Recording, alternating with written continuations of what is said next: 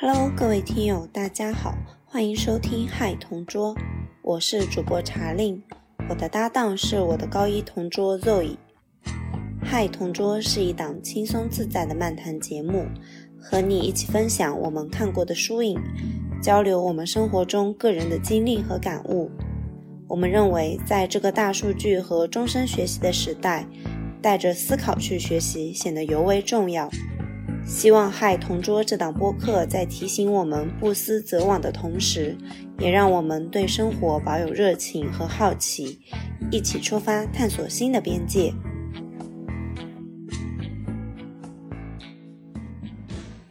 Hello，大家好，欢迎来到《嗨同桌》，我是主播 Zoe，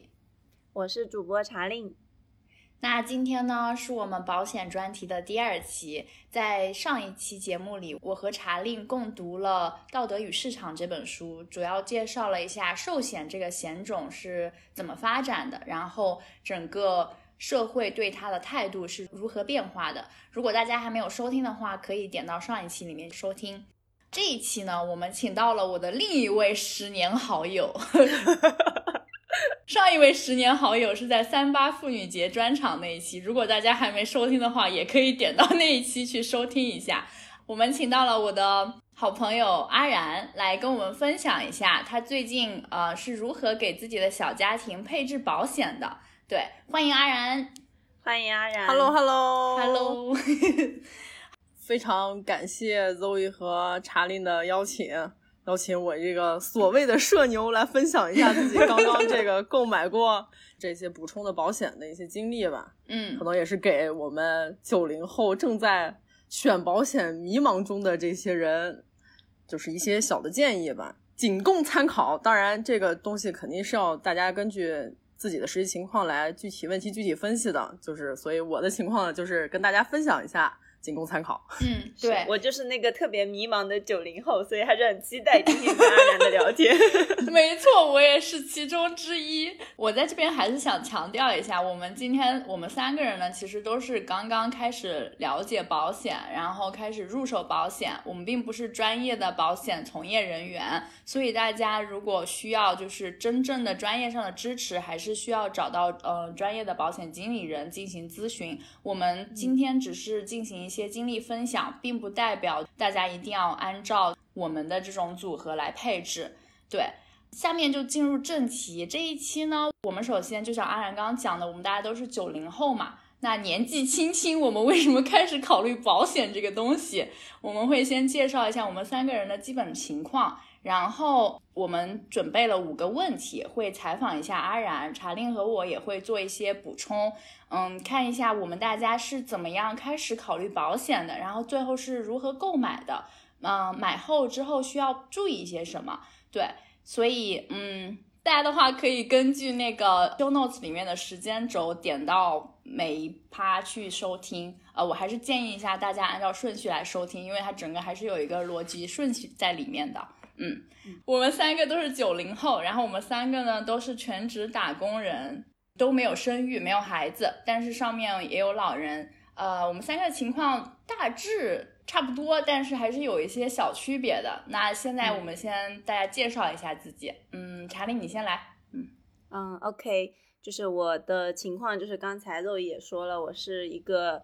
相当于中国国内私企的打工人吧。然后个人情况的话，就是。未婚，然后没有小家庭，也没有就是重资产，比如说车呀、房啊这样的购置。我自己的这个保险情况呢，就是跟大部分的打工人一样，首先是中国的社会保险嘛，就是我们常说的五险，包括养老、医疗、失业、生育和工伤。然后呢，在社会保险的前提下，我的公司给我购买了一些公司级的商业保险。主要是包括三个部分，第一个是意外，就比如说一些啊因公的身故啊、伤残啊，或者是导致的意外医疗。第二块的话是重疾，就是包括多少种重症和多少种轻症这样的一个疾病的这个赔付。然后第三块的话是商业的寿险，其实这部分跟意外感觉有点像，就是它是像有一些因公的病故或全残。或者是因为我的工作性质可能会外派到一些其他的国家，然后可能会有一些传染病或者是其他的一些病导致的这个身故和全残。嗯然后第三部分的话，其实是我自己做的一些保险的补充，就是最简单的其实是这个城市的惠民险。呃，惠民险它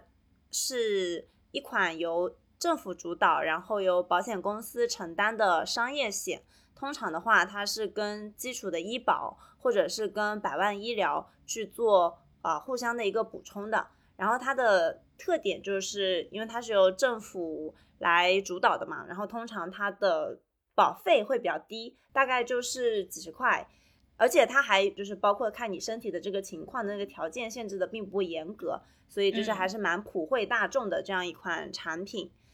也挺推荐大家去购买的。然后第四块的话是我还呃没有购买的部分，就是我们公司我看到有跟一些其他的，就是保险相关的经纪公司有一些合作，推出了一些团险。那像之前我了解过，像我姐姐的公司也有这样的一个团险，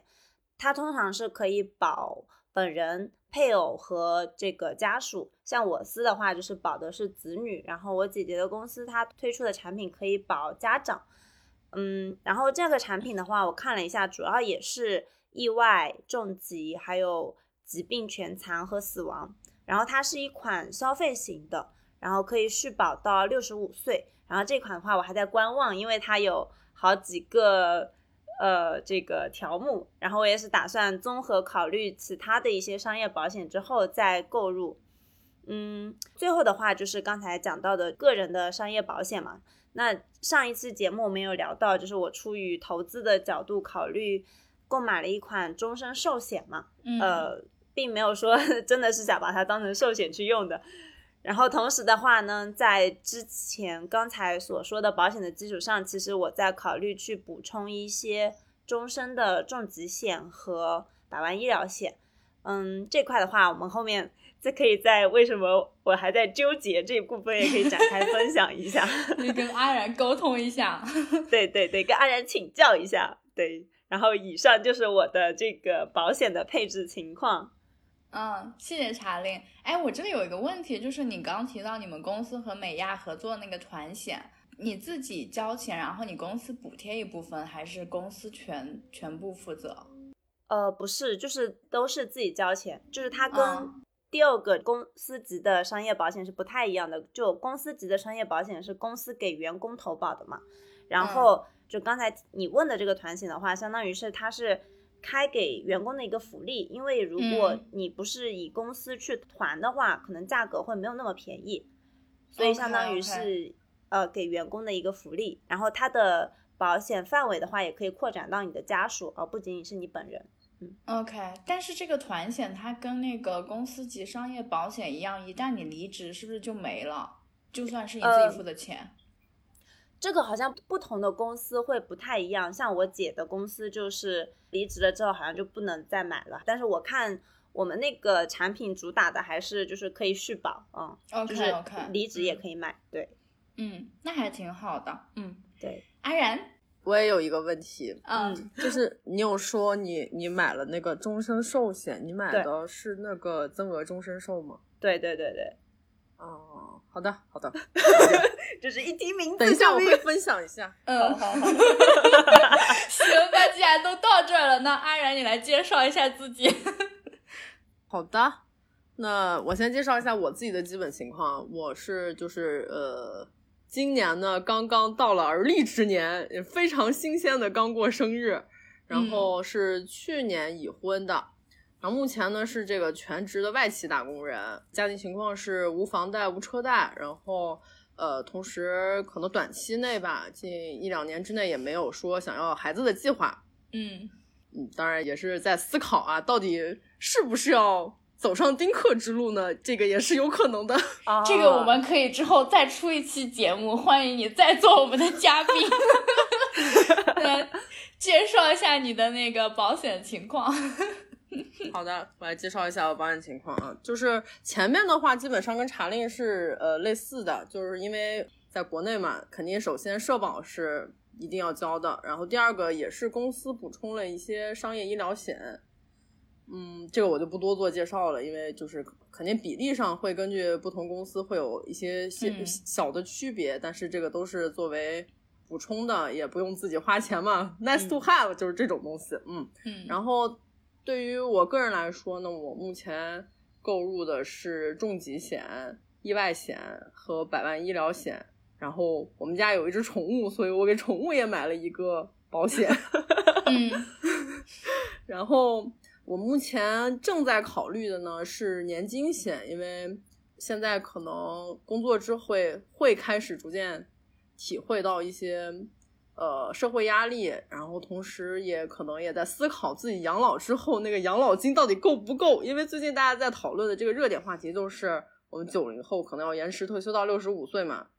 然后，那到时候有有没有下面有没有中间力量来交上他们的这个养老金，让政府来发我的养老金呢？对吧？我觉得这个是存疑的，所以我为了给自己更加呃增加一份确定性，所以我在考虑是不是要自己呃做一些其他的补充。嗯，那个让自己的晚年生活更加的稳定，更加的舒适一点吧，而且更加就是靠人不如靠己，对更加自由一点，嗯靠人不如靠己嘛。嗯，对，是这样子的，嗯，是因为你们俩都在国内嘛，然后你们刚刚提到的就是一些我们个人的保障体系吧。对我这边，呃，反正你们刚刚已经提到了像社保，然后团险，还有个人商业保险。社保的话，其实我相信大家基本上都有嘛，它就是广覆盖、低保障，然后终身享有。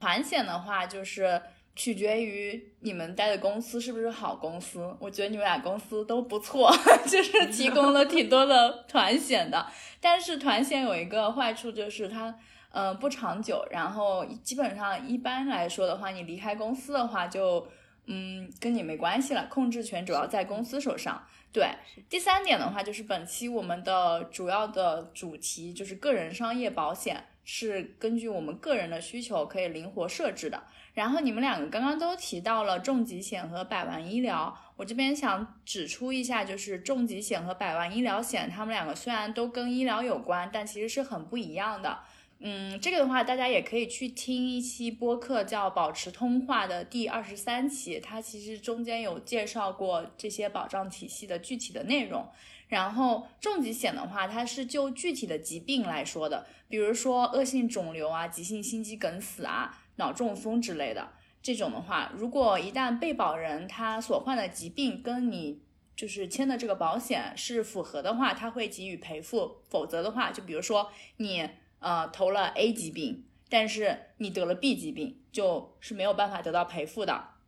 但是百万医疗险呢，它就不一样了，它的好处就是它是会因为呃被保人因为疾病或者是意外伤害造成的门诊医疗费用和住院医疗费用进行投保，所以它并不限制他所患的疾病类型。这个也是就是基本上是个人商业保险入门之一吧，可以说，因为保费相对来说比较低，然后保额相对来说比较大，就是它是比较公认的高杠杆的一种保险。除了这三点以外，还有两点，就是第四点就是社会互助，比如说像慈善基金会啊、水滴筹、互相保、亲友互助等等。但是就像阿然说的，靠人不如靠己，就是这一点的话，就是不确定性特别高，主要是看整个社会的公德心怎么样。这一点的话，我们在上一期的节目里也提到了，所以大家也可以去听一下我们上一期的节目。第五点的话，就是家庭存量资产，就是你的投资理财啊这种之类的。我要小小的纠正你一下，你刚才说的应该不仅仅是百万医疗险，而是所有的医疗险，因为我刚刚说的惠民保也是属于医疗险这种的一个部分，百万医疗也是医疗的一个部分，对，嗯，对对对，我刚刚是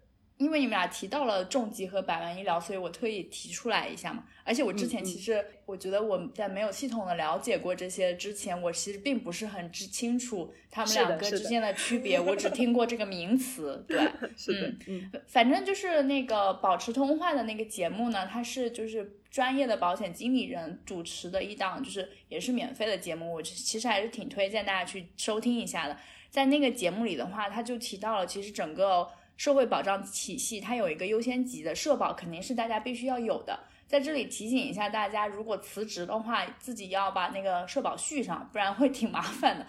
然后就是个人商业保险，对，啊、我们今天其实就是主要来提一下那个个人商业保险。OK，补充完你们的部分，说一下我，我跟大家不大一样，因为我现在在海外，我呢就是未婚未育，我们家父母健在，然后我还有个哥哥，对，然后我是全职外企打工人，我无房无车，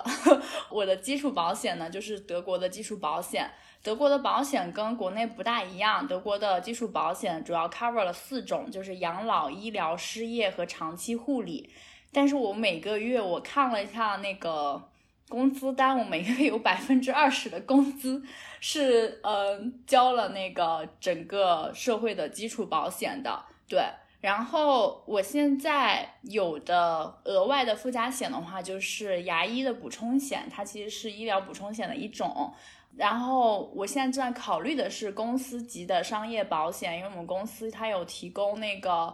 呃私人养老金的那个一个补充，但是因为条款太多了，我去年有点懒，我也没看，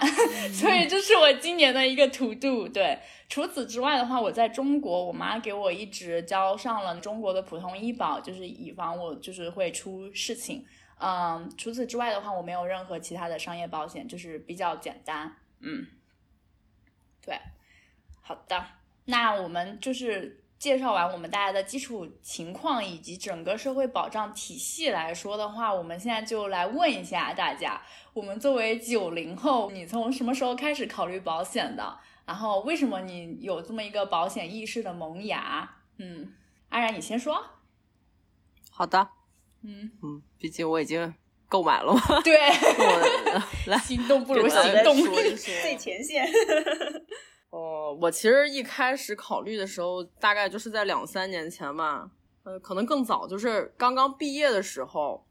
就刚开始步入职场的时候呢，就嗯开始考虑这个保险了。因为，呃，当你开始步入职场，你就意味着你有独立的这个经济来源了，你是可以算一个更加独立的个体了。嗯，就是你的经济来源不再需要就是你的父母了嘛。然后当时呢，呃，我就联系了几个保险经纪人，然后呃，有一些是给我提供方案的，有一些就是嗯，什么中国平安啦这种，就是单一保险公司，它就是会告诉我，呃，平安出的哪些保险比较适合我的这嗯种。然后了解了一下之后，最终没有入手。呃，我现在回想啊，当时没有入手原因，应该是一方面是由于刚毕业之后那个经济压力还是相对比较大的，因为，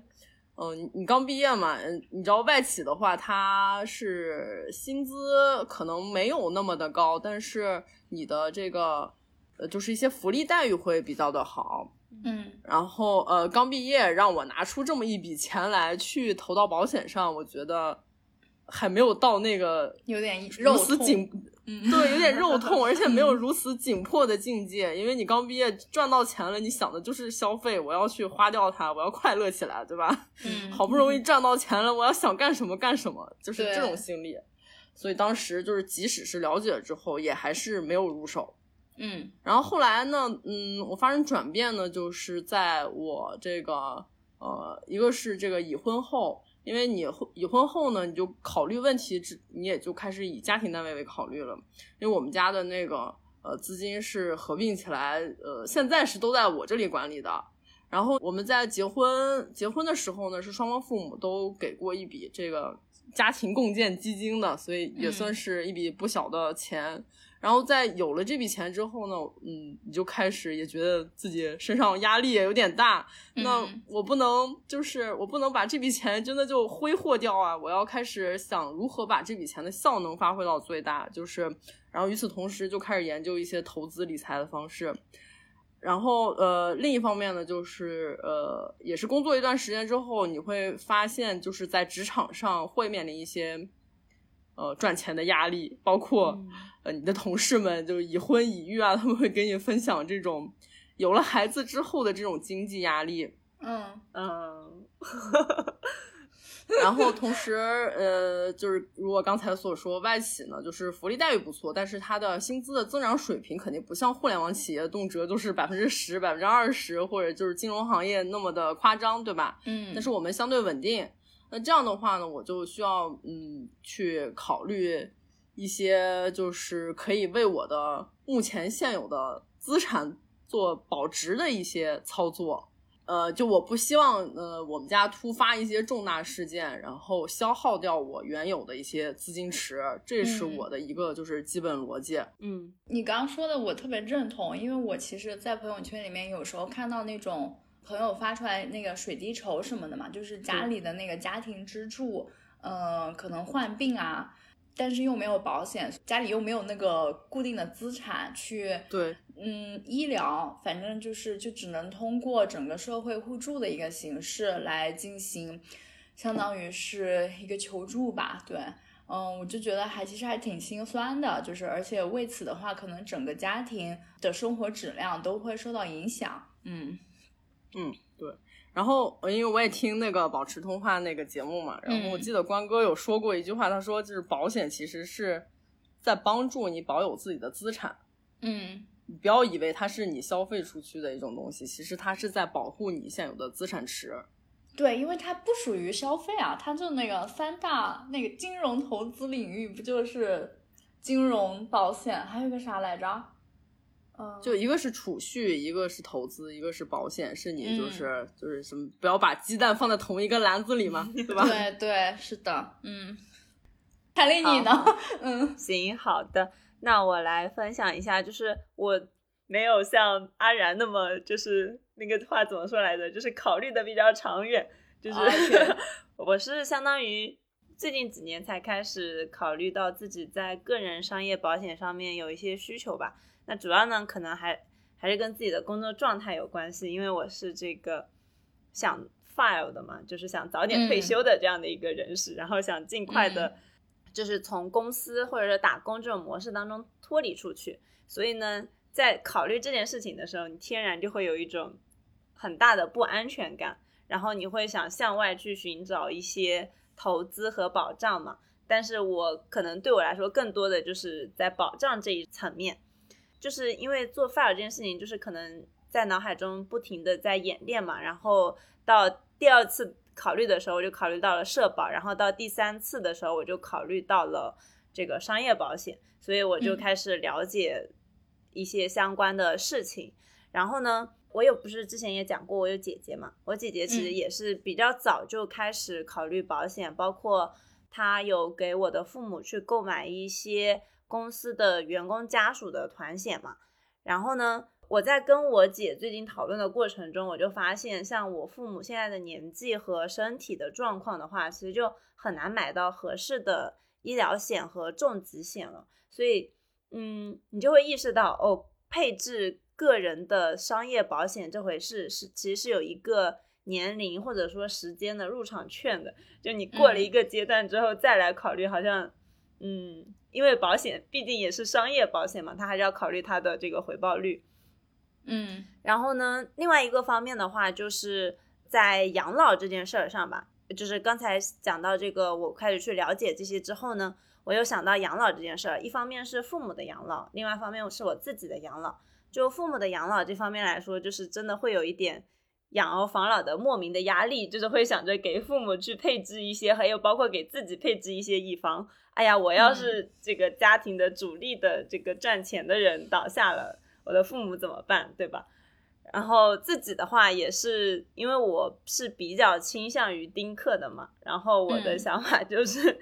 自己的养老，其实刚才阿然也介绍到，嗯，会有养老的压力，而且你的社会保险的话，其实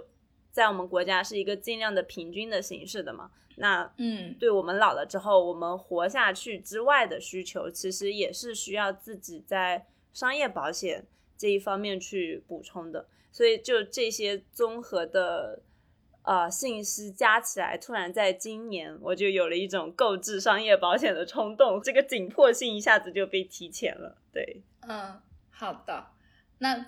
哎，我知道你现在是有冲动，但还没有行动。之后我们会讨论到为什么就是有什么东西在纠结着我们。对，对我自己呢也是跟也差不多吧。就是我自己概括我自己的情况，就是我知道他是有需求的，但是呢我又迟迟没有下手。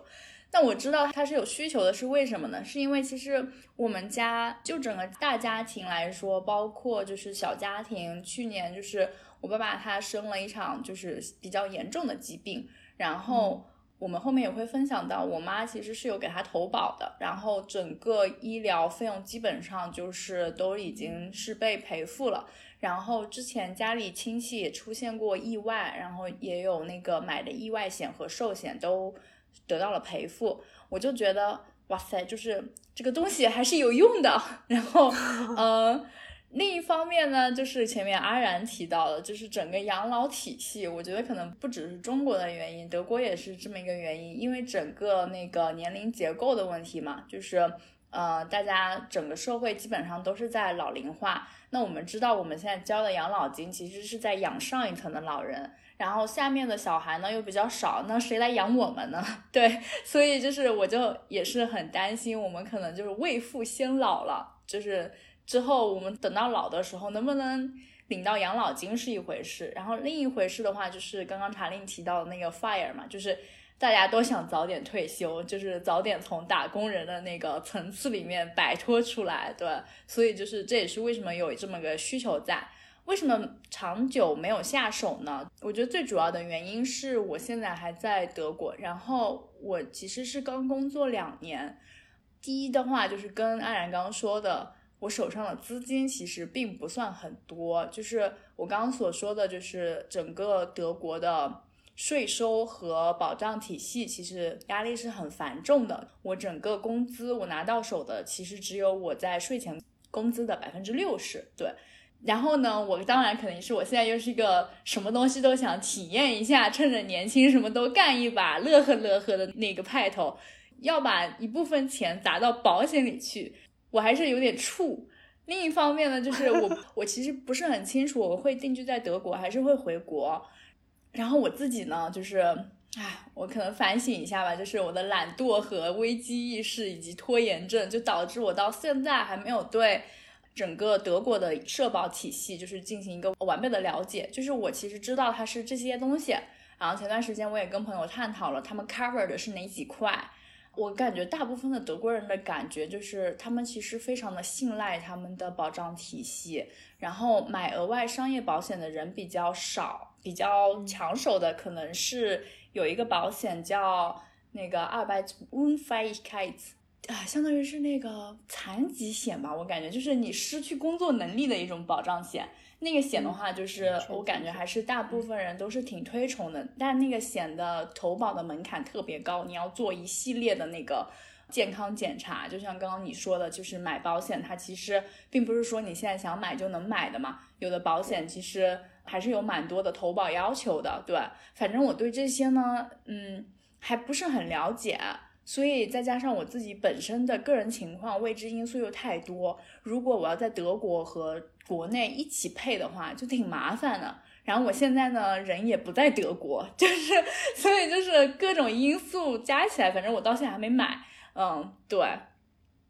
那从这个问题来说的话，也可以看出来我们就是作为九零后大家的一些纠结啊。那其实我想问一下阿然，就是。你发现你有买保险这个意识以后，你什么时候开始决定购入的呢？有什么契机和诱发因素让你决定啊，我就要买了？因为你看我和查令就是两个人 还迟迟没有下手，对，我懂的。嗯，对，毕竟对于我们来说，就是还是一笔比例挺大的支出嘛，对吧？我们现在也不是能赚很多钱的那种工作，嗯，然后。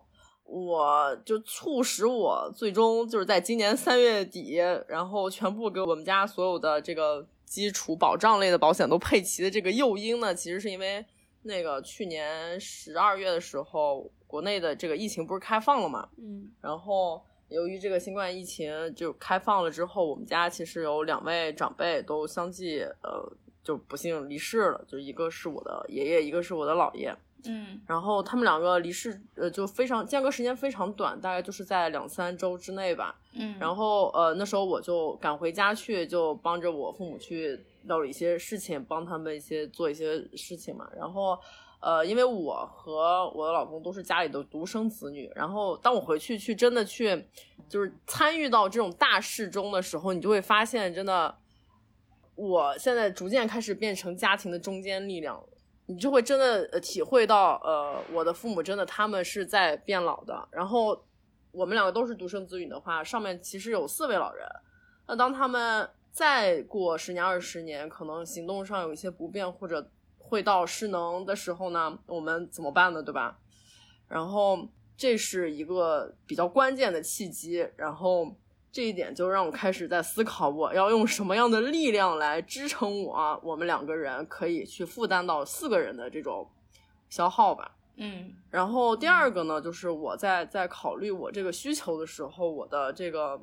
基本点呢，就是我要最大限度的保有我们全家，就是全家六个人嘛。我现在就是以六个人为单位，我要最大限度的保有我们六个人的现有的资产量。就是有重大事件的时候，不管是谁生病了，谁谁的父母生病了，不至于说全家要去卖房子吃老底，然后全家都会拖拖垮一段时间，或者是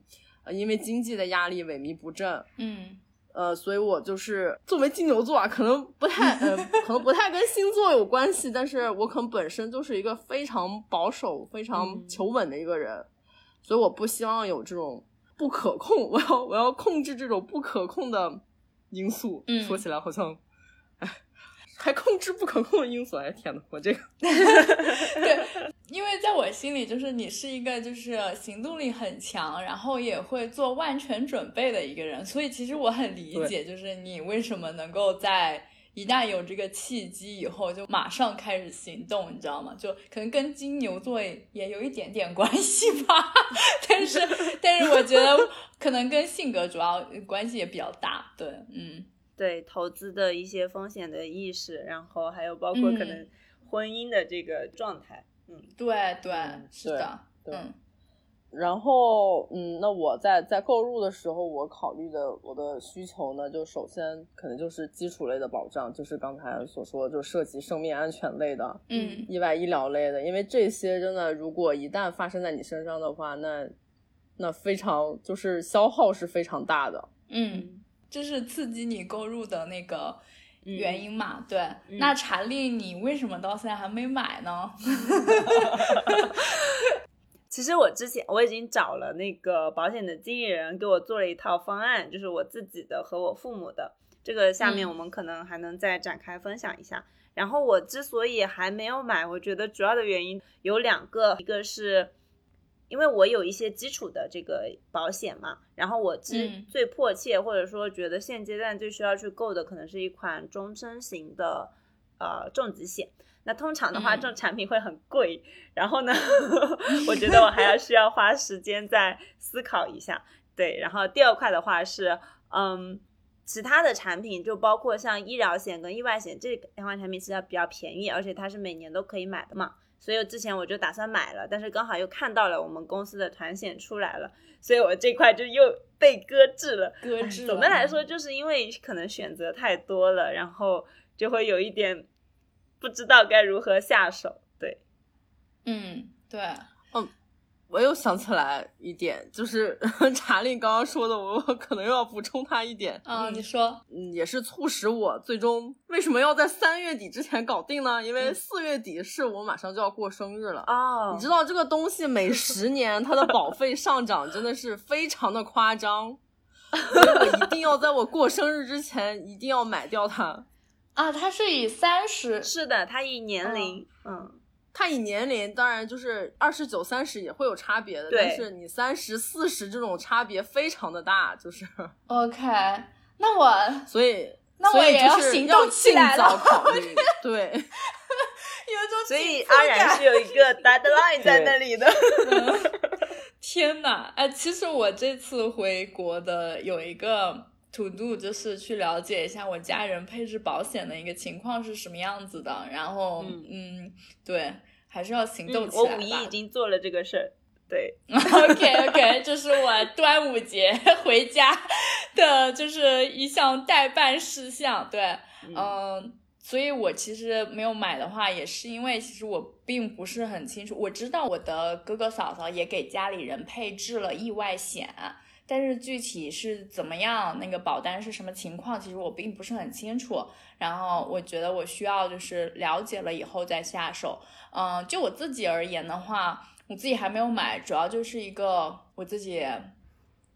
啊，拖延症就还没有 真的系统的了解过整个德国的保险，以及呃，我其实情况也比较特殊，我其实并不是很清楚，嗯，在国内国外一起投保，就是我应该保哪里，然后保哪些，对，就是这些的话，我今年嗯。反正也是我的一个代办事项，我要需要了解一下。对，其实主要的话就是因为现在保险市场整个很参差嘛，然后良莠不齐的，就是你也很怕被骗，就是毕竟也是你自己赚的钱，你投进去了以后，你是希望它有用的嘛，你不想买到那种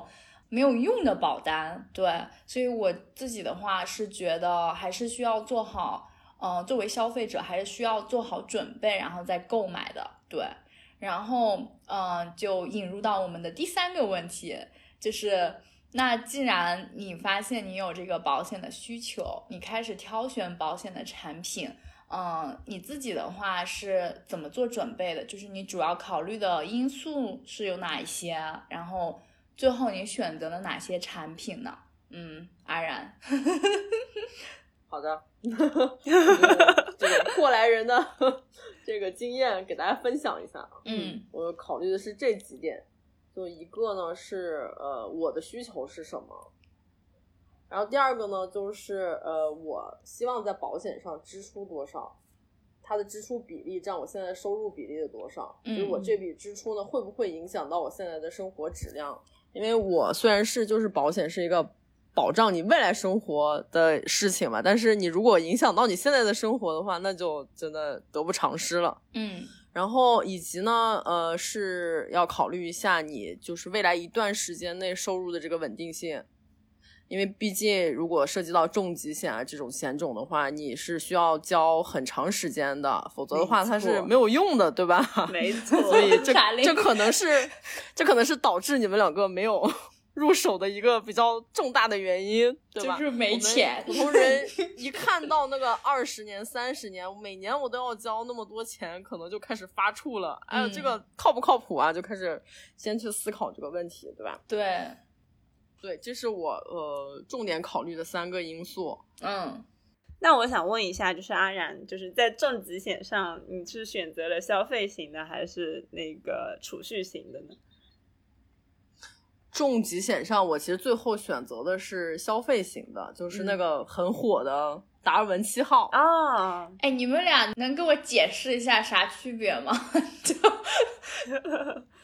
就是储蓄型的话，它是会呃，就是内地的是有分红的吗？储蓄型应该也是有的，有有有，就相当于说储蓄型应该顾名思义就是。我哪怕这笔钱最后没有赔付，我也能没有赔付，也能拿回来。对对，你能拿回来一笔钱。然后消费型的话，就是如果没有赔付，你这个钱也不会回来了。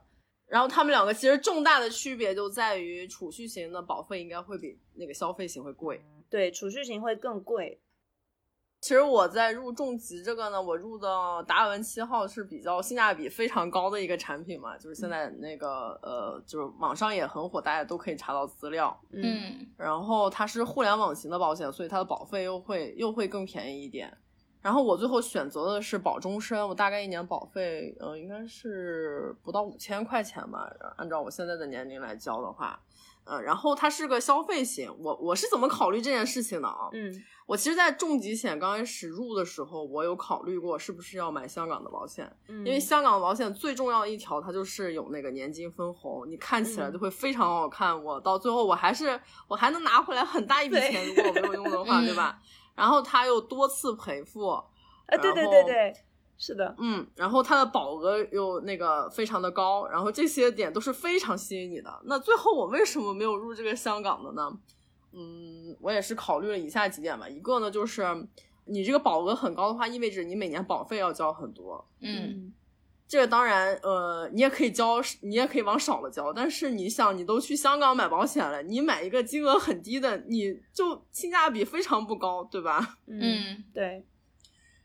你那个分红肯定也分不出来多少钱，如果你那个基基本盘子很小的话，对吧？对，然后这是一个点，第二个点呢，就是因为香港的话，它是用美金来结算的嘛。用美金结算的话，你一旦发生重疾的赔付的时候，你怎么转回内地来呢？这是一个很很重大、很需要思考的问题。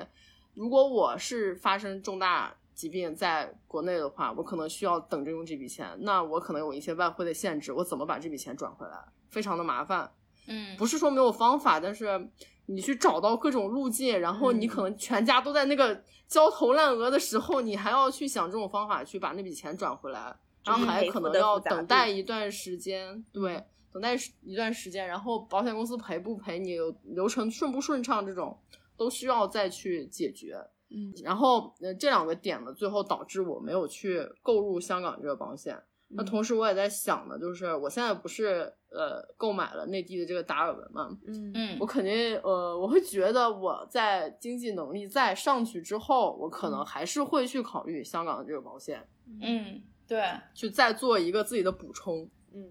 关于重疾险还有好几个问题想问阿然，我觉得我们可以重点讨论一下。对，就是你刚才有讲到赔付，对吧？那你你会考虑就是那种多次赔付的吗？就是因为重疾作为一款终身的产品的话，其实还是会从这个方面多考虑一下的吧。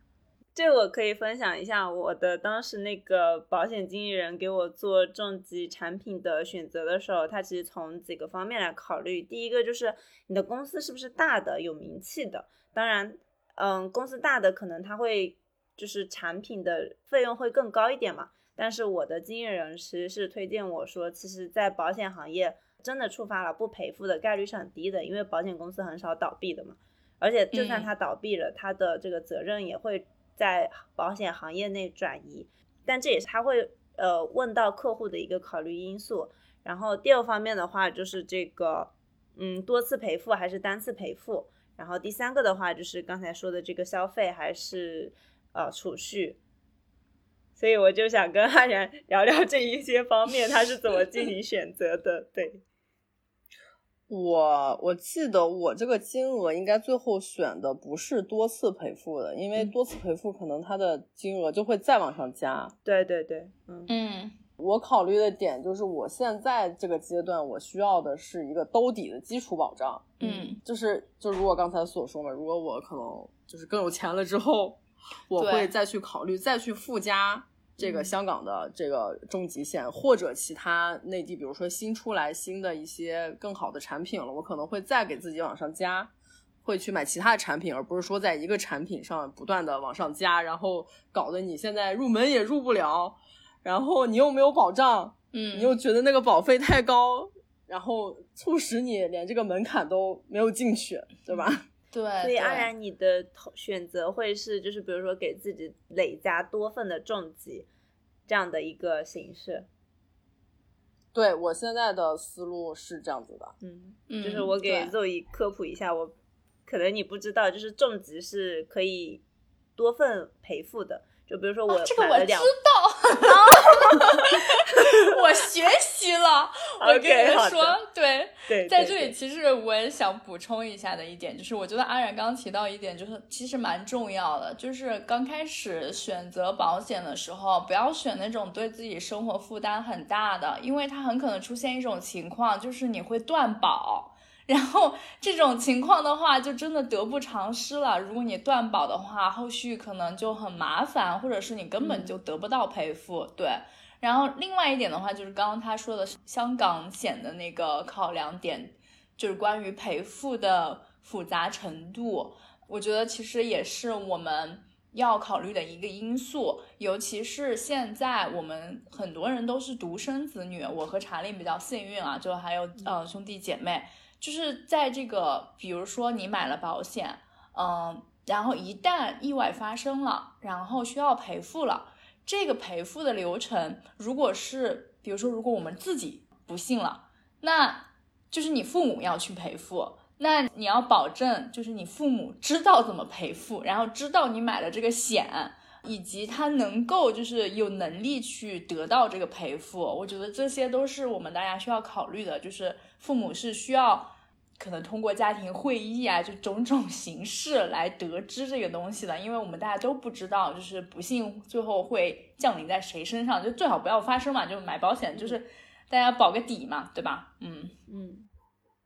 保险，我觉得就是非常反人性的一个东西。你，你虽然买了重疾险，但是你心里在期待着这件事情千万不要发生在我身上。没错，没错。但是你又怕我这个钱买的不值，对不对？对，是的，这个，嗯。然后后来我想通的那个事情是什么？就是导致我最后还是花钱去买了重疾。后来在想，就是你想重疾现在。有一百多种这个重症的病例在那个单子上，对吧？对。然后我在想，我每年交这么些钱，如果我真的活一辈子都没有遇上一种病，那我真的我应该乐醒了，就是快乐死了都要，对吧？所以我这个钱我交就交了，我没有，我如果真的没有得，那我一生得多快乐啊！啊那其实你这个想法还挺好的，你就相当于是把你这个保费，因为总是有人被赔付的嘛，对吧？就是可能就是交给那些被赔付的家庭，或者是就让保险公司从业人员赚到了薪水，就 而且买到了你的安心和快乐。我觉得你这么想还挺好的，对，嗯。那查理，你对重疾还有别的问题吗？嗯，暂时还没有。就是我会发现，真的是每个人的需求他会不太一样，然后嗯在购买这类似产品的时候。考虑的点也会不太一样，所以还是真的就是非常推荐大家在购入重疾之前多多去呃了解相关的知识，对，然后结合自身的情况去做出选择。嗯，对，对我我再补充一点，就比如结合自身情况，这个就可能说有一些家庭，呃，就比如说那个著名的安吉丽娜·朱莉，他们家不就是会发现有这种乳腺的这种疾病会比较高发吗？所以如果你的家庭，可能发现有这种遗传史的，或者这种概率比较高的，你可能会需要在重疾险的时候去考虑一些附加那些女性保障类的这个选项，要把它提上来。嗯，嗯，对，嗯，对，它重疾险下面会分不同的，比如说癌症，我要不要加多次？然后女性类的疾病，我要不要加多次？这样。嗯，对。哦，这里我可以提一下，就是。因为我的整个大家庭里面还挺多人有恶性肿瘤的，然后，嗯，所以我哥之前做过一次基因检测，这个可能就是也会有一些帮助，就是，嗯，可能跟保险有点 关系，但我也不知道大就是有多大关系，但是反正就是你可以通过基因检测看出来你自己就是那个基因层面上。患它有很多很多种恶性肿瘤，然后患哪种恶性肿瘤的可能性，就是，嗯，你要是怕的话，你就不要做了；就是你要是不怕的话，也可以去做一下。就这只是一个小思路，对。然后除此之外的话，我觉得还想说一下，就是在做保险支出的时候，也要考虑到你家庭其他固有支出，就是嗯，包括什么房贷、车贷啊之类的。对，反正现在我无房无车，暂时。没有这方面的忧虑，但是如果你未来考虑买房买车，还是要把这一部分也计算进去，不然的话，你那个保险是每个月要交的嘛，嗯，那你之后如果收入，哦，每个月或者每年都有的嘛，对吧？然后你如果之后收入跟不上，然后支出又多，嗯，就完蛋了，对，对，整体资产配置的合理性，哎，是的，也是我。一直没有下手的一个原因，嗯，对，所以其实要我们也发现了嘛，聊到这里就发现，其实买保险是要有很多很多的了解和准备的。所以这里就想问一下两位，就是你们是怎么准备的啊？有什么推荐的学习渠道吗？然后还有就是我们知道我们现在生活里面身边的朋友们总有那么一两个是卖保险的。你觉得熟人的经验他们靠谱吗？对，来说一下自己的经历。哎，你先来，我看你一脸。可以啊，我可以先来。嗯。哦，那我讲一下我我最后是是通过什么渠道购买的吧。嗯。我最后当然是就是通过这个专业的保险经理人来购买的。那有没有必要向这个保险经理人去咨询？我觉得就是非常的有必要，而且一定要找这种他不是在单一的保险公司就职的这种经理人，嗯因为他涉及的面呢会非常的广，他可以帮你对比市场上同期所有的产品哪些更适合你，然后他可能经验建议会更加的丰富。因为他不是面对呃单一的一个公司的产品，所以他的客户群体也会比较的更加的广泛吧。呃，然后同时呢，如果你有一个对接的保险经理人的话，这样的话呢，你比如说在有重大的真的有医疗事件发生的时候，你可以向他去提前做一些咨询，比如说我去就医的时候，我应该怎么去跟医生说，嗯就这一点是我之前没有注意到的。然后在我购入保险之后，我的经理人给我发了一个那个小小的 tips，然后 tips 上就有会写说，你去就医的时候，一定不要跟医生讲的话就是。呃，他问你你这个病多久了，或者你之前有没有过，你千万不要说很久了，或者我一直都有这种话。这种话如果他写在你的病历本上呢，那就会作为一个既往病史，你可能这个以后就不赔了，保险就会觉得你在故意隐瞒一些什么。嗯，对，就是你在买保险之前你就有这个病了，你又不告知他，然后他后面核保的时候，你这些所有病例他都可以调得出来，他核到你这一项，你可能就就赔不了了。嗯，对你讲到这里，我想到就是，嗯，之前我忘记掉是保持通话还是某一个别的播客里面聊到，就是很多人买保险之前，因为你签的时候，它其实相当于是保险会给你一个问卷，你会就是你要填一下的嘛，对吧？但是你又没有真的体检，你你懂我意思吗？就是所以就是你在嗯。一个是你要需要对自己的身体状况其实是要有一个了解的，然后另一方面呢，你填的那些东西其实是需要你诚实提交的，然后呃，所以有很多人呢，他们在投保的时候就会说，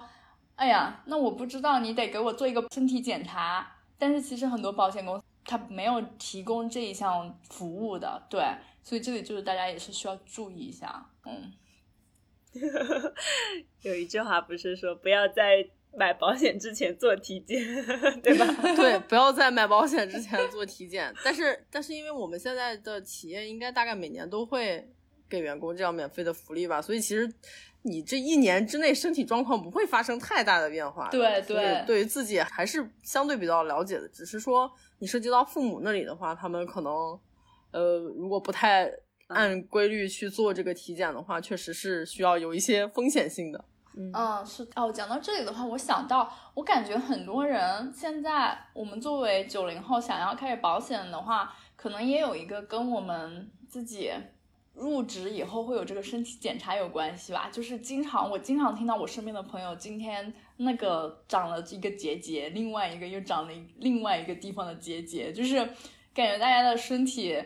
嗯。都处于一个亚健康的状态，所以大家也开始逐渐的考虑保险。对，嗯，我我还想问一个问题，我你之前说你不是去那个保险公司应聘吗？就为了 买保险，就是你去了解了一些什么东西啊？其实也也不算是应聘了，就是因为当时在那个非常紧锣密鼓的了解各种险种嘛，然后在选购这个重疾险的时候非常的纠结，因为金额真的很大。最后回归到了重疾。对，尤其刚开始在考虑那个香港那个保险的时候，它的金额真的是更大。然后呃，当时非常纠结嘛，然后就看到说某保险公司呢，它好像是在搞那个。线上招聘，然后我就嗯投了一个简历，投一个简历呢，人家就真的呃招聘的 HR 那边就真的在联系我，联系了我之后呢，然后我说好呀，那我就去听一下这个宣讲嘛，了解一下也没有什么关系，然后我就呃去参加了这个保险公司的宣讲会，然后呢，就是我主要在那天呢，就是了解了一下他们整个。嗯，这个保险经纪人的这个呃收入的来源，整个公司的这个运作的模式，嗯，啊，其实他们可以算是一个金字塔的模式，就是顶端的人呢，呃，下面的池子是越大的，因为每一层都算是他的储备，就每一层的人有到业绩之后，他都可以有相应的返点。我们知道，就是保险经纪人，就是他们的收入主要是返点，不管是你首次投保也好，或者是你之后续保也好，只是说点数不一样，或者你买不同的产品，他们的点数不一样。比如说你买重疾的话，他们的点数就会比较高，可能会到十几这样吧。嗯，然后你可能续保的时候就会降下来一点，因为就算是一个稳定的客源了，对吧？嗯，不太需要再去前期投入什么，所以他们呃，你续保的时候，他们的返点会降下来一点。对我刚刚有讲到，就每一层他们都是有一个小的这个嗯团队吧，嗯，然后层层递进，最上面的人抽的点数就是下面所有人的那种集合，有点算是这样子吧。嗯，我刚开始就是听完这个宣讲回到家的时候呢，我是非常的就是更加纠结。我在想啊，我交这么多钱，然后 都被这个经纪人拿走了，我到底是在干什么，对吧？哦，对，后来我想通了一点呢，就是说那个，因为我在跟最终购买保险的这个经纪人在进行对接的时候呢，我逐渐就开始理解了。我觉得人家赚这个钱也是有道理的，因为他毕竟呢，我算是。呃，他的一个客户嘛，所以他要对我进行一些日常的跟踪啊、维护啊，有一些我的个人情况上的变动啊，他还要给我提出这个相应的调整的建议啊。我觉得，那嗯，你就相相当于你买基金，你的基金那个你卖买入卖出都有一个手续费，对吧？那你 买重疾险，人家相应的抽一点你的返点，我觉得也可以接受，嗯，就是可以理解的行为，对，嗯。然后，总而言之呢，我后来在听完这个宣讲会之后，我觉得其实保险经纪人如果就不从收入的稳定性上来考虑的话，他其实是一个很不错的职业，非常的灵活。我联想到查令听的那个三十而满，对吧？三十小满，对。哦，对对，就是人家的工作非常灵活，就是客户在哪里或者客户什么时间需要我呢，我就去去帮他做这样一份。对，这个是我上一期我跟肉姨聊《道德与市场》那本书里头也聊到这个话题，就他我们发现这个职业还挺适合女性，而且可能是婚育的女性，对。对，很多。然后我去到那个公司参观，他们那里都是就是非常有很多高学历的女性，而且有很多之前工作岗位都是很不错的，有比如说医院的护士长啊这种都辞职不干，去到这个保险行业。当然，肯定如果他去到保险来说的话，他的优势会更大，因为他之前作为护士长，肯定会有一些医患病患这些家属嘛，他可能会更加的有这个需求。嗯。对，然后同时呢，就是这个职业，如果从被动收入上来讲，其实也很不错，对吧？你想啊，如果我买了这个重疾险，我后面三十年都要续，那你不就是躺着可以拿返点吗？如果你的池子够大的话，那你真的就是可以一直躺，对不对？只要你前期拉来很多这种你的初期客户，你后面就是维护就可以了呀，对吧？对，哎呦天呐，还挺有意思的。是的，我主要是被安然的这个执行力震惊了，就是深入这个 市场的对吧？我就说吧，嗯，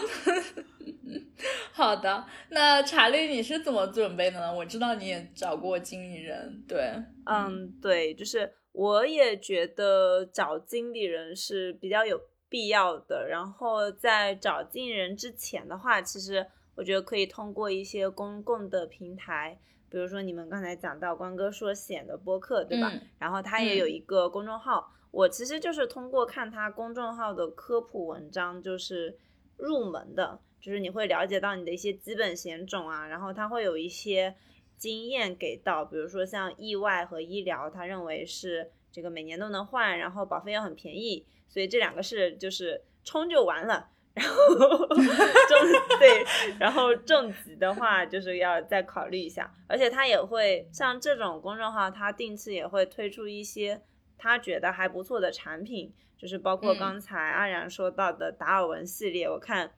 之前有看到他的公众平台上有介绍到，对，然后嗯，这是一个渠道吧，当然就更适合你个人情况的，肯定还是贴身定制的，所以就是到了。找专业的保险经纪人，呃，这一部分，嗯，我自己整体的话，应该就是通过这两部分来进行整体的产品了解和组合的。但嗯你也会其实会有一点点纠结了，就是你不是很确定你是不是可以完全的信任你的保险经纪人，或者说嗯会不会有一些呃更好的东西。所以这也可能是我导致我现在一直没有下手，就是我可能没有货比三家，或者说找多个保险经纪人，还是说找一个保险经纪人反复的这个交流，其实都还是会有一些阻碍你的成分在。对，嗯，对，嗯，那我的保险经纪人呢，其实就是我的呃职场中的一位前辈推荐我的。哦，你是熟人哎，嗯对，嗯，我的同事是在上海啊，然后嗯他推荐给我的保险经纪人呢是他的邻居，然后他跟我讲的点呢就是说，呃，他的这个经纪人在疫情期间嘛，你知道上海不是封了 很久吗？嗯然后就说他的这个经纪人非常的热心，就是刚开始虽然是他的邻居，但是可能也不太熟吧。但是，呃，在疫情期间呢，这个呃，由于他的热心，他就非常会组织各种各样的，就是大家一起团购啊，或者如果团购的东西没有人去发的话，他会帮忙大家去发啊，这种。嗯就是相对会比较有责任心的一个人嘛。然后嗯同时呢，我觉得熟人推荐你也要看这个熟人的这个信用行不行。比如说嗯推荐我的这个前辈呢，他就是非常靠谱的一个人，所以我嗯就很相信他，对吧？嗯，然后确实，事实证明呢，我觉得也，嗯，也非常符合我的预期。我的经纪人确实也是比较靠谱。嗯，那你跟这个经纪人是线上沟通吗？对我们从来没有见过面，就是线上沟通。那是不是也可以推荐给我和查令，是是可以的，你们可以聊一聊，对的。是的，对吧？嗯他也资历也很厉害，他就是你知道百保险界他有一个什么百万圆桌嗯这种啊，我那个认证嘛，然后对，然后他就是也是就是好多年都是这个认证的。OK 可以，嗯，不错。嗯是我 之前的那个联系的经纪人好像也有也有这个，但是我是就是我我我熟人圈里好像没有做保险的，所以我不同意刚才肉姨说的那句话，总有两个朋友在哦做保险。吗 对，我我经常在我朋友圈看到有卖保险的，但是就是因为我跟他们也不熟，所以就嗯直接拉过，然后我可能也不会找他们咨询，因为我觉得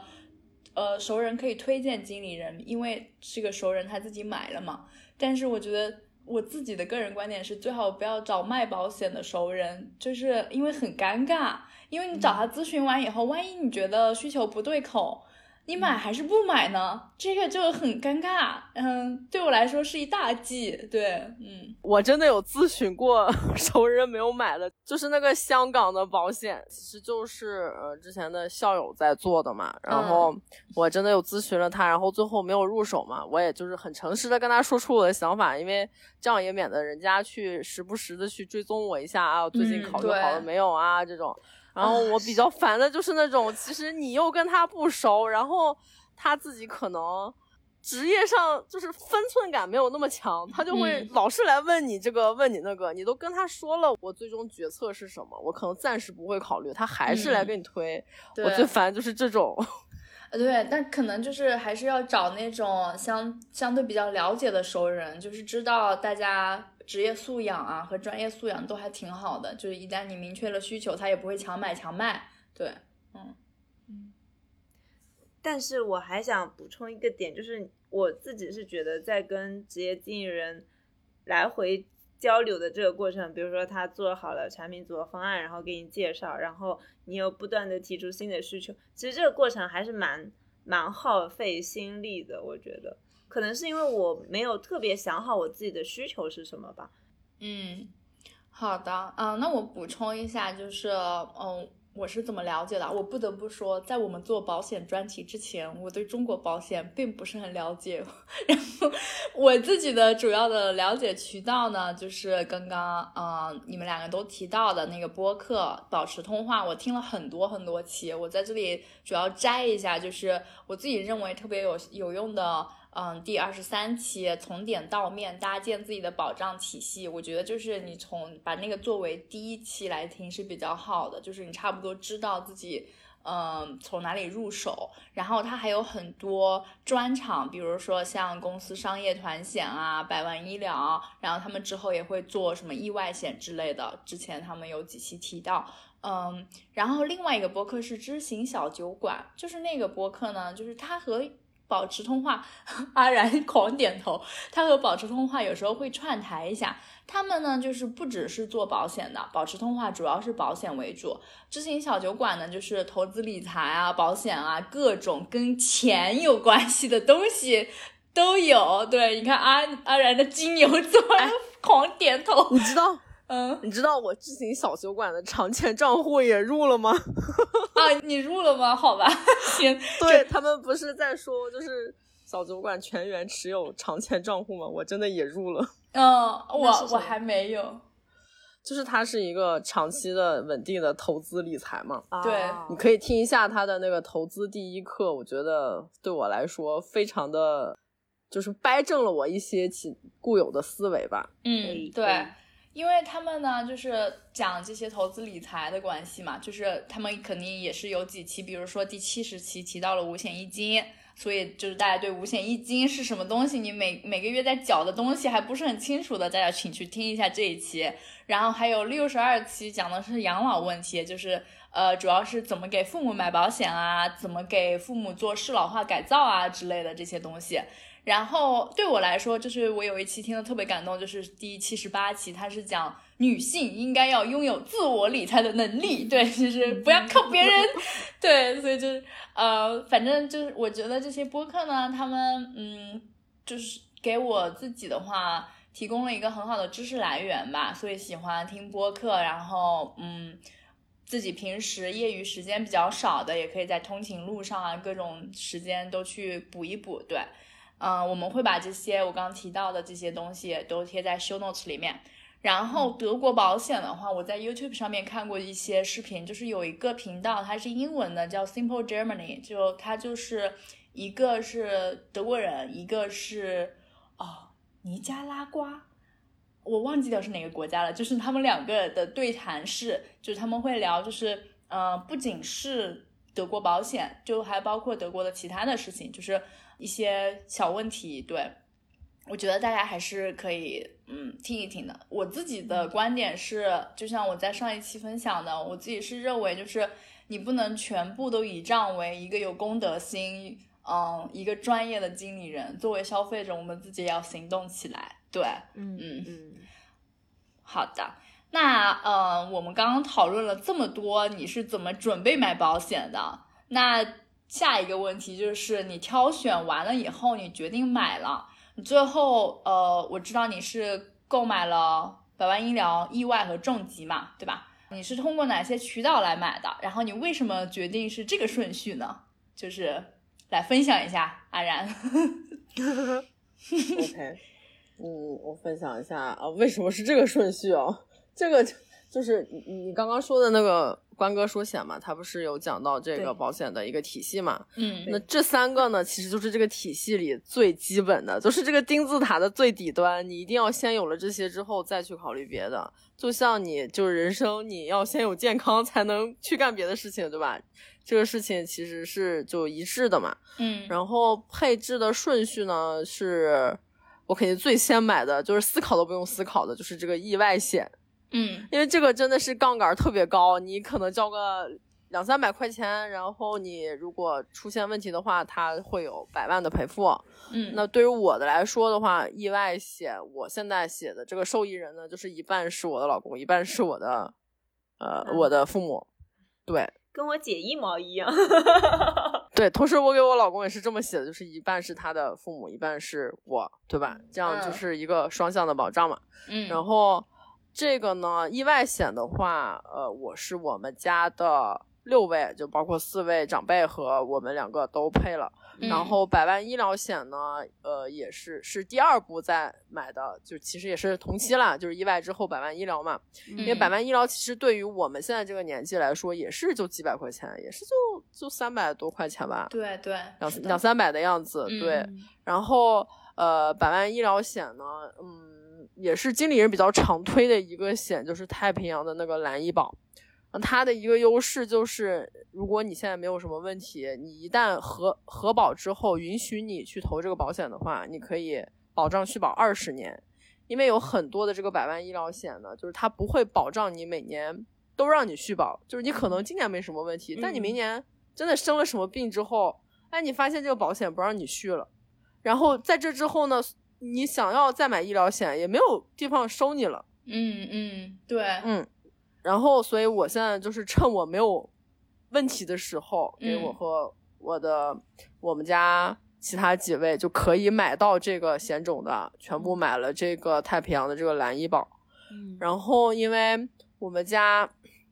那个四位长辈嘛，其实已经有三位他们都已经无法去买到这个太平洋的蓝医保了，因为嗯。自己本身身体出现了一些小问题，然后嗯。在填那个核保的时候就已经是不允许投保了，所以对他们三个来讲呢，可能就是要去选择一些其他的，呃，这个比如说防癌险啦，嗯。就是要定制化，就是要、嗯。对，嗯。就是要看，比如说我爸喜欢抽烟喝酒，这种可能癌症的发病率就会高一点。你爸还没有戒吗？没有，好吧，还没有。然后他就需要就是更加去侧重于这个防癌系列的，对吧？嗯，对对，是的，嗯嗯，然后对于父母这个岁数来说呢，现在百万医疗险的年的保费差不多是在一千二三吧，嗯我嗯记得我嗯一千到一千五左右。嗯然后同时就是重疾险呢，是我现在呃我在三月底的时候给我自己买了那个达尔文七号，然后我老公呢是在婚前的时候，呃他的妈妈已经给他买了重疾险，也是在他就是在而立之年以前就买掉了这个重疾险，嗯。然后所以呃，他那个保费还蛮高的，但是是呃，就是我婆婆现在在帮他每年在年交保费，现在还没有就是转到我这边来，嗯，可能之后也会就协商一下这个是不是要呃我们自己来承担起来了。你婆婆然很先后进啊，呃，对，就是等一下我们再聊父母这边。嗯，对，对，然后对于父母的年龄来说，他们已经不适合重疾险了，因为重疾险非常重要的一条就是它其实是保你这个呃家庭的这个经济支柱的，然后父嗯母呢，其实已经不算是你们家庭的经济支柱了，他们已经要可以快乐的退休来安度晚年生活了，对吧？对，不太需要去帮你啊再去赚钱啊养家啊之类的，所以也没有必要去花那么高的保费去保他们这个重疾。然后重疾呢，另外一个原因就是因为它的核保会比较严格，嗯，那嗯，父母肯定到这个岁数，你多少会有一些小的问题。你你想那个百万医疗，他都要那个不接受你保了，所以肯定会多少有一些小的问题。嗯那你有一些小的问题呢，同时它的金额比较高，你在这个交保费的时候就容易出现这个保费倒挂的情况，就是你可能交出去的那么多，你赔的时候都赔不了你那个钱。嗯，对对，嗯所以，呃，对于父母来说呢，呃，最基本的就只剩下意外险和百万医疗险了。嗯，嗯，对那能买到百万医疗其实也挺好的。对，能买到其实已经很好了。我对，我我觉得能买到就挺好了。对对是的，嗯，哦，还有我们家的宠物，对吧？哦对，你们家的宝宝，可以可以我给我们家的宝宝也搞了一个这个呃，也是宠物的意外险吧，就嗯是嗯，就虽然它是呃一个小猫猫嘛，但是嗯我觉得它作为我们的家庭成员，我现在就是非常对它有一种爱护之心，然后我觉得我无法想象，真的它有一天它离我而去之后会怎么样。然后，因为我们家的猫虽然是猫嘛，但是经也经常带它出去遛一遛啊，对是可以溜的那种猫，所以它可能也会比较高发一些意外吧。嗯然嗯后呃，因为购入它的价格确实也不便宜，所以我就 买了一个宠物的这个意外险。它其实也算是那个附带的，就是相当于是我给我老公加了一份意外险，然后会送你一个宠物的。OK OK，可以，哎，我觉得这样还挺好的，大家有宠物的话也可以考虑一下，对，我觉得这因为其个产品好有趣对，其实宠物也是家庭成员嘛，嗯，对，对，好的，那其实呃，刚刚你刚刚也聊到了，你给爸妈也买了嘛，对吧？你自己是先配了自己，然后再是老人的，对吧？就像你刚刚说的，嗯，其实差不多是一起配的，我只是按照这个，可以简单来说，其实就是按照金额分了两个阶段，便宜的先一口气都买掉，嗯然后对再去认真考虑这个贵的。嗯，对，你是怎么衡量的呢？呃，它有一定的指标吗？就是根据你的了解，差不多投入多少钱是比较健康的对是比较比较好的，对，对，首先你要就是清楚自己的诉求，有多大的能力就做多大的事，对吧？嗯 嗯，不要说我现在可能每年收入就十万，然后我非要去投个五万的保险，那这样真的是就非常没有必要，得不偿失。对对，是本末的倒置。嗯然后呢，呃，一般建议呢就是有个双十原则，这个就是在保险的支出上呢，这个呃保险支出要占家庭呃年收入的百分之十，同时你的这个保额呢也要达到家庭收入的十倍。你这个家庭收入是指，比如说以你小家庭为算的话，就是六位大家一起的，对吧这目前我这个我是按照两位来算的，？OK OK，嗯因为你涉及到重疾的话，它会比较高的一个保额嘛。嗯，啊，我懂。然后也比较大的一个支出，所以重疾那块，因为我没有给父母买，所以就暂时现在没有考虑他们。嗯，好的，嗯，那你刚刚也提到了一嘴啊，就是就是给父母买保险啊。我们知道这个东西其实还是挺难的，对吧？你就是给爸妈买的时候有受到什么大的阻力吗？就有有什么沟通的经验可以分享一下吗？非常大的阻力。嗯就这个阻力主要是来自于我的父母。嗯然后其实我婆婆和我公公他们两个是非常的开明的，因为他们其实呃之前不是就已经给我老公在结婚之前就买入了那个重疾险嘛，然后嗯。他们也、也在自己年轻的时候买过一些其他的，比如寿险啊，就这种呃有的没的的保险吧，也不嗯。管是现在还合不合理这种，但是当时他们确实是也都给自己配了一些，嗯。然后，所以他们两个其实没有特别大的阻力。那对于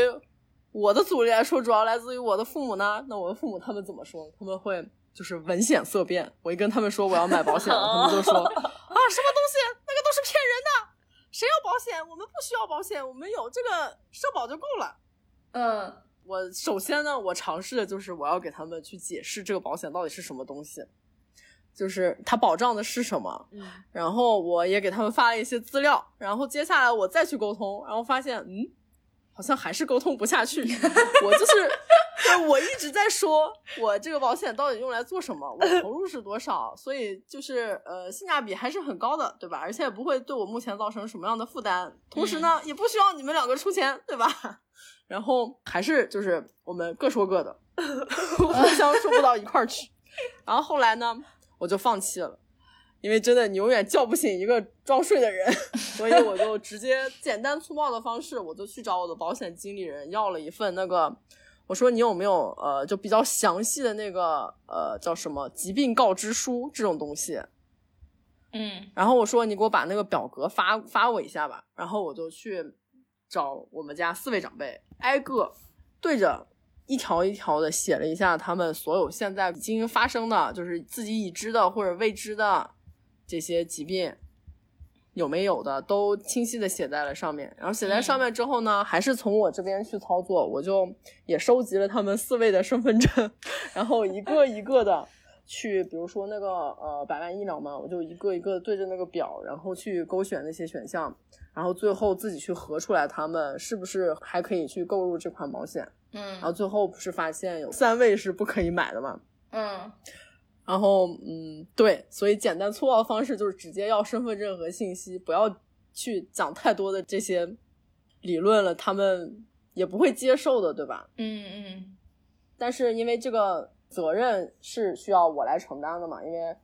呃，我们家不是就两个孩子嘛，就是一个我，一个我老公，对，这责任最后要落在我们头上的。他们虽然嘴上现在说着，我觉得我们父母大部分都说着啊，我那个。呃，我要是真的需要住 ICU 了，你就拔管就行了，我不要去每天花那么多钱，或者是什么，我要是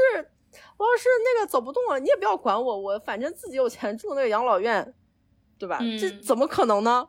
对，就是，哎，我其实觉得，就是爸妈为什么会抵抗保险啊？一个就是，嗯，本身他们一个侥幸心理，就觉得这个事情可能轮不到我头上，你那个钱投进去不就是白花？另一个呢，就是也很怕，就是他可能。你我可能本来不会得病的，就是你给我保险了，我没准还得病了。就是我得病了，就是因为你买了这个保险。就是他们其实是很怕这种事情的发生的，所以他们根本就碰都不敢碰。可能还有一点就是，他可能真的觉得自己的身体状况在下降，然后他又害怕去面对这样一个事实，就是去在刻意去规避这一点。就是我只要不碰它，我就没有事，我就是一个健康的人。对，因为其实保险这个东西，你刚刚说了，其实它是一个很反人类的东西嘛，就是你你保它，但你又不想要它发生。对，其实我们大家都有这种心理嘛，就是我我是感觉我妈哈，她现在就是经常出去运动，然后也很注重养生。她她跟我说是说。嗯，我现在是发现了，就保障我的健康，就是给你和你哥减负。其实父母就是都是为了小孩着想的嘛。然后我这里其实也很想分享一下，我我感觉我妈这个人嘛，她平时就比较乐呵，然后感觉嘻嘻哈哈的。但是你还别说，她还挺有远见的。就是我们家 我爸其实，嗯，他是一个比较谨慎的人，然后他就拒绝了。但是呢，我妈她做了一件非常。重大的决定就是他那个买保险，就是我才不管你要不要保呢，反正我拿了你的身份证，先给你保了再说。所以呢，就是我妈她在十几年前就就给就是她和我爸两个人都买了那个医疗险和养老年金，就是是这样子，就是我妈她是自从生了我以后，她就失业了，就相当于是一直嗯。是一个家庭主妇，然后协助我爸这样子，然后我爸是家里的那个家庭支柱，我妈也给我爸买过意外险，然后有一些就是还赔付了的。然后这个医疗险和养老年金这个事情啊，是我爸最近几年才松口了，他就说你别看你妈 这样子，就是你别说他做的决定还挺有用的，就是因为我爸他去年不是动了一次大手术嘛。然后这个医疗险它就起作用了，基本上去年做的医疗开支都赔付了。然后养老年金呢，就是我妈她已经开始领了，她已经满五十五岁了嘛，她现在已经开始拿钱了。我爸他现在还很搞笑的，就是他其实是今年六十岁嘛，但是呢，因为我妈。嗯，是十月份给他交的，他九月份生日，他现在就得再多等一年啊！我爸还埋怨我妈说：“你怎么九月份没给我交上呢？”然后我妈就说：“你当时还不让我给你交呢。”就是，所以就是保险这个东西吧，就是你还别说，嗯，我感觉用上的话，呃，其实父母是能够知道它的用处的。然后我觉得你的那个做法吧，就跟我妈也有点类似，就是。不管三七二十一，我先给你保上。尤其是这种保费其实比较低的保险，其实也就几十块钱、几百块钱，就嗯，我们随便吃顿饭的钱嘛，对吧？反正这件事情一直被我们全家人当做一个谈资。就是，但是我觉得其实也可以看出来，就是嗯，这个保险的有用无用，其实真的是要等到。几十年，或者它是有一个时间效用的，你现在嗯无法分析，就是这个意外或者这个疾病是不是会发生，所以我个人是觉得就是便宜的啊这种杠杆高的保险其实还是比较推荐介入的。然后我在这里也想 Q 一下那个保持通话的第二十四期，他出了一个给爸妈买保险的攻略，大家也可以去听一下。然后我最近听的那个第四十八期，他是有一个嘉宾。他是给他全家七口人做的配置，就是比阿然的家庭要多一口，就是他们有一个宝宝，啊，反正他们跟父母的沟通就是其实是从子女的角度沟通的，就是说我给你买这个保险，你不要觉得是买给你的，不是我为了你做的消费，而是我为我自己做的消费，因为就是。嗯，我给你投保，给我自己买的是安心。我害怕你以后生病了，我以后承担不起。就你相当于你接受的这个保险是给未来的我减负。嗯，感觉从这个角度上来说，反正对他的父母来说还挺奏效的。对，所以可能大家可以启发一下。对，呃，查理，你有什么那个阻力吗？你们你们家？我觉得你们两个刚才分享的例子都好有意思。我们家好像，呃，好像还没有，因为可能是我妈她本身是那个风险意识比较强的人。就之前不是杭州推出惠民保的时候嘛，当时我对保险都还一无所知，但是我妈就知道自己给自己买，然后我就觉得非常好。对，然后再包括。嗯，因为我爸妈之前的那个基本保险不是我姐姐买的嘛，好像我姐跟他们沟通的时候，应该也没有太大的阻力，就因为也不贵，首先第一个，所以我我觉得我父母在这块还相对你们来说，可能我的 压力会小一点，我还挺开心的，对，那还挺好的，对，嗯，是的，那可能听起来压力就是我比较大。对，然后我想 说，就是像阿然这种情况，应该也挺常见的，因为我之前在关哥说写的那个公众号里头也看到过他当时写的一篇文章嘛，他就说到他的很多客户，就可能很多来咨询保险的是女性，是家里的这个主要考虑，相当于是谨慎投资的这样一方，然后最终呢。女性带着这个方案回去的时候，发现很多的男性他们可能是不屑这样的一个方案的，因为他们会觉得有这个 资金的话，我宁愿去做一些更激进的投资啊或什么的。然后这个也不仅仅是限于男女，跟职业也相关。他提到像律师呀，然后这个金融行业这些精算特别厉害的人，他们也会更加有阻力一点。所以我觉得刚才阿然还有包括肉乙的母亲这个做法还挺有意思，其实也是给到我自己一个提醒，就是冲就完了。对，哎，你这么一先上车，对你这么一说，你还别说，我们家现在是呃有意外险、医疗险啊，呃这些都是我妈或者是我嫂嫂买的，好像真的跟我爸和我哥没关系。然后我自己就是呃在。了解德国保险的时候，我就发现有很多的男性朋友，他们就会觉得，哎呀，我干嘛要去买保险？我用这个钱，我还不如做投资，我可能那个收益率还更加高。对，嗯，对。安然，你在买保险的时候，有受到你的那个队友的反对吗？我的队友其实不算是反对吧，但是我们两个真的有在认真的核算，在考虑香港的重疾险的时候，因为它有很长的分红的表单嘛，就是告诉你怎么去计算每一年的分红。我们俩真的是拉出来，在那拉了个 Excel 的表格，那里开始算。嗯，认真的算每一种形式，因为它会预估，比如说那个理想状态下是多少，然后悲观预期是多少，它会分别有不同的这个保额给你显示出来。嗯，然后我们俩就分别算不同的那个点数，然后算完之后，他说：“你这个虽然最后要返还，但是真的太不值了吧？我们如果用这个钱，你想我们现在就拿出来这个保费这个钱存到银行去，我们到时候能翻多少倍？”嗯，然后他还问我，你说我们俩拿这个钱现在也是可以拿得出来的，我们就存进去啊，就存个定存，就存那么那么三四十年，你到时候非常多的钱，比这个多多少啊？它还不如定存是吧？啊，那是天呐。但是他没有保险的这个杠杆呀，对他没有这个功能性啊，因为保险呢，尤其是重疾险，一定要建议你你相对的拉长这个。交保费的这个期限为什么呢？就是比如说你能交三十年，就按三十年去交。这样的话，你一方面每年交的会少一点，另一方面你三十年的话，你中间任何一个时间段你发生的概率就会大一点。比如说你十年交了，你十年我都把这保费交完了，然后我十一年突然有事了，那你这个杠杆就会很低。嗯，但是你比如说你拉长到三十年，我交了十年之后，第十一年发现有事，你后面就不用交了。啊，对对对吧？是可以，你就可以用得上了。嗯，对对，你就可以用得上这个东西了。重疾险的赔付是一一般是一次性的，对吧？嗯，呃，现在基本都是轻症多次，然后中症、重症会有不同的，就是产品有不同的规定吧。嗯，对，就是刚才我们提到的多次赔付和单次的那个问题。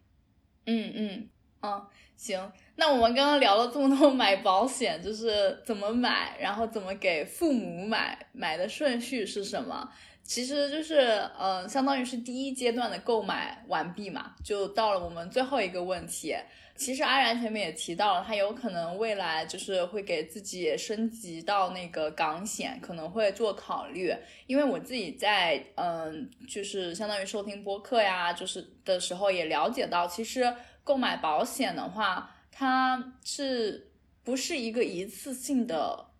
动作？它是一个需要长期可持续调整的一个。呃，动作，因为我们也知道，其实我们大家的收入啊，也也可能会发生变化，然后家庭结构啊，有可能就是结婚呐，或者是生小孩之类的，整个需求也会产生变化，所以它其实是需要不断进行调整的。那我就想说，安然就是呃，你或者是你的经理人有给你提供这方面的建议吗？就是整个保险计划一点零、二点零、三点零版本。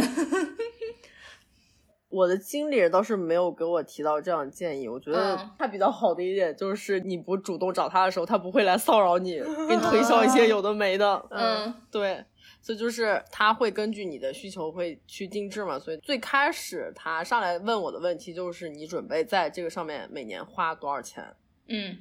然后根据这个再去往下细分，你每一个项目都去满足，每一个你的需求都去满足的话，你能买到什么样的产品？就是我刚才说的，有多大能力办多大的事嘛。嗯，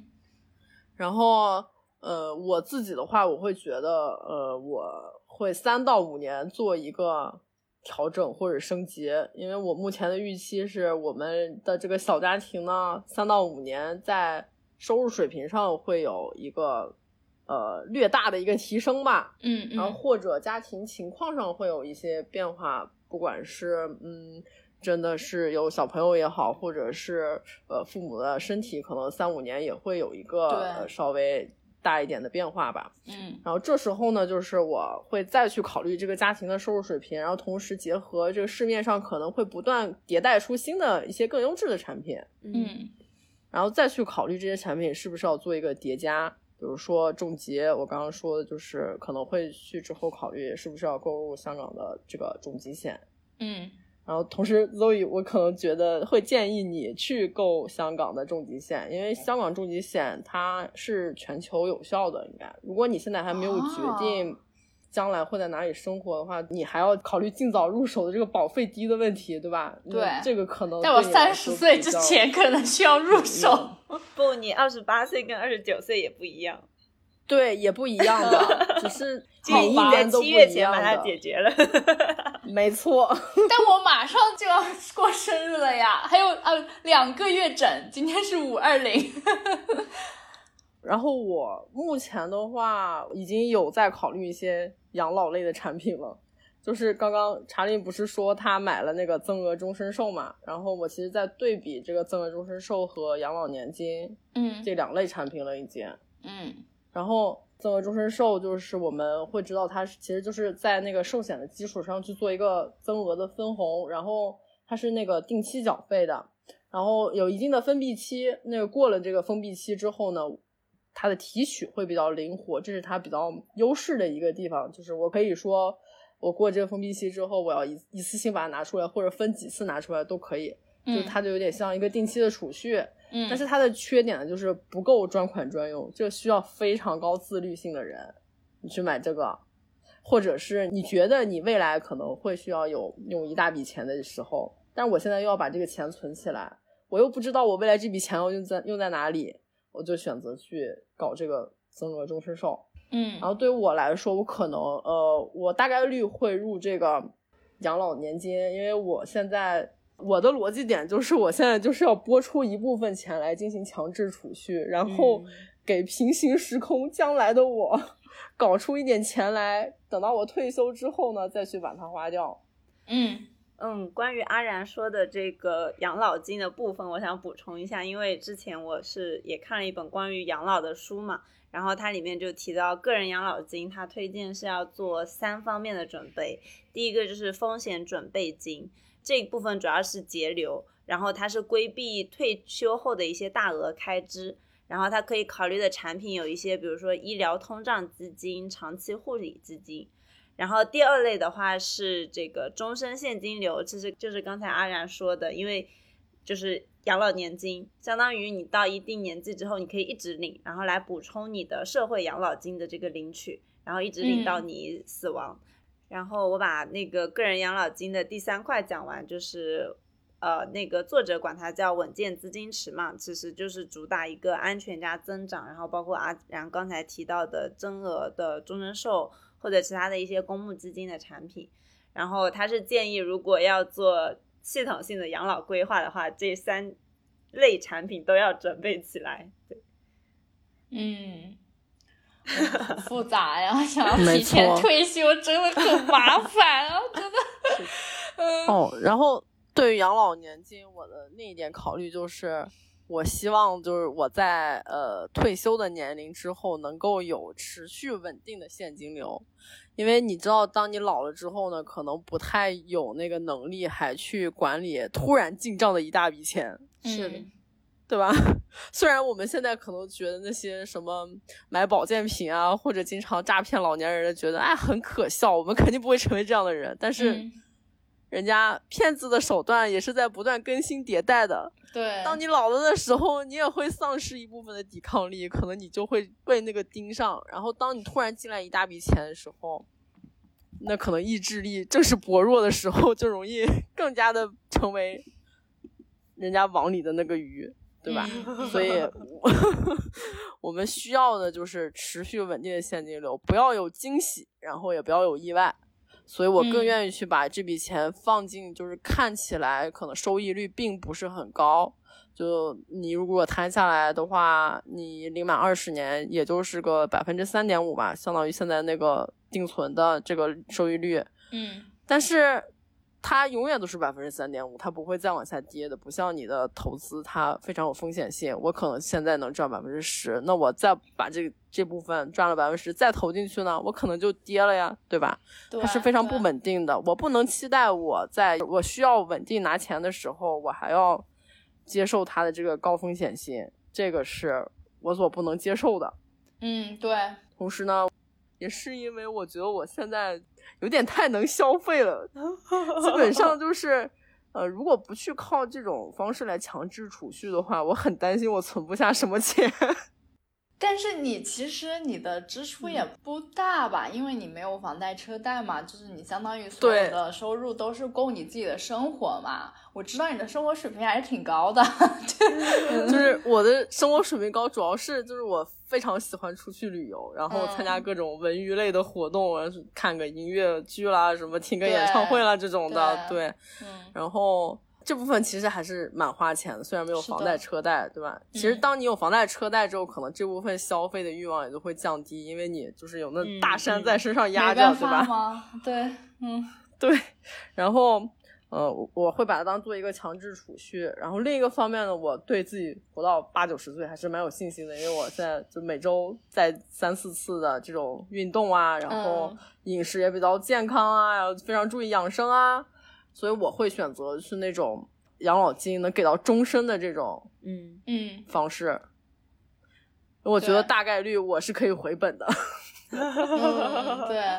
我我今天还刚跟我呃家人聊这个问题，就是我们家的老人呃普遍都八十岁以上。嗯，才去世的。然后我我现在外婆还在，她已经九十六还是九十七岁了。所以我觉得我们家还是有这个长寿基因在里面的。我感觉这次回家真的得跟我爸妈商量一下，就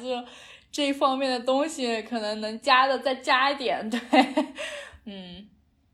然后同时，呃，我们一开始不是有说到，可能九零后到退休就有要六十五岁左右了吗？然后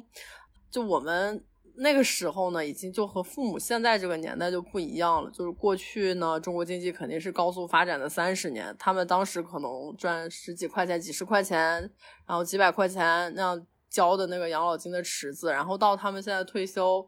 我妈领的养老金还蛮多的嘞，我都震惊了。我说我可能到退休都领不到你这个数。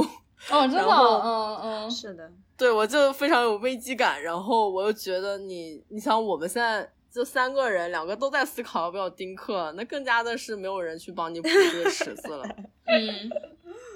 对，就是还是要嗯学一下查令的那个体系，要把自己的养老体系构建起来。对，整个体系还是要跟上啊！我觉得还是有什么需求就要做什么事吧，因为你想提早退休，也不是说一下子就能砸到你头上的；然后你想养老，也不是说就是平白无故的就来的，就自己这个功课还是要做。嗯。对，功课要做，而且它本身就是一个长期的事情。今天我们聊的很多，不管是保险还是养老，或者是投资，尤其我们三个好像都是投资比较保守、比较厌恶风险的这种类型。嗯，对，都是一个比较体系化的事情，然后也很期待跟我们的听友一起学习。嗯，是的，是的。然后，呃，在这里的话，就是我还想说，我之前提到的那个。宝石通话请到那个嘉宾，他分享了全家七口人，他自己是大厂产品经理，然后，嗯，他说就是给买保险，其实相当于是一个产品优化的过程，就是每一个 bug 都是一次系统升级。我自己是，嗯，看了他的帖子，我到时候会把那个帖子贴在 show notes 里面。他是一八年开始接触保险。然后已经迭代了三次，就是基本上每两年就会迭代一下，因为可能小孩出生啊，或者是他在发现小孩生病的时候，好像踩了一个保险的坑，并没有赔付，那可能就还是要重新优化升级一下。对，到时候安然那个链接也发给你看一下，大家一起学习，一起成长。是 好的，大家一起更新一下自己的那个最新购入状态，我们一起交流经验。是的，是的，那个群可以长期保留，还可以分享一下经理人的联系方式。嗯，好的，那这一期呢，就是我们三个九零后在国内和海外已婚或者未婚呃的三个人啊，就是分享了我们是怎么样踏上我们的保险配置之路的，就希望。嗯，有听友就是有其他的经验或者是分享，也可以在我们的呃评论区留言。然后也希望大家可以一起抗风险，然后提早实现财务自由。让我们一起提早退休吧，奔向自由。好的，非常感谢阿然今天作为我们的嘉宾，然后分享了自己就是。呃，整个历程，然后也是非常诚恳，而且我真的是被你的那个准备度震惊，你知道吗？对，是的，非常感谢阿然今天的非常丰富的分享。嗯，是的，是的，非常感谢你们的邀请，能够让我重新复盘一下我整个。购入保险过程的这个心路历程，嗯嗯，好的，谢谢你。而且我也跟我家人说了，就是因为我家人对阿然很熟悉嘛，然后我就说到时候录完以后要发到家里，然后让他们都听一下，然后启发一下，是不是应该要保险升级一下？对，嗯，好的，今天的节目就到这里，感谢大家的收听，我们下次再见，拜拜，拜拜，拜拜。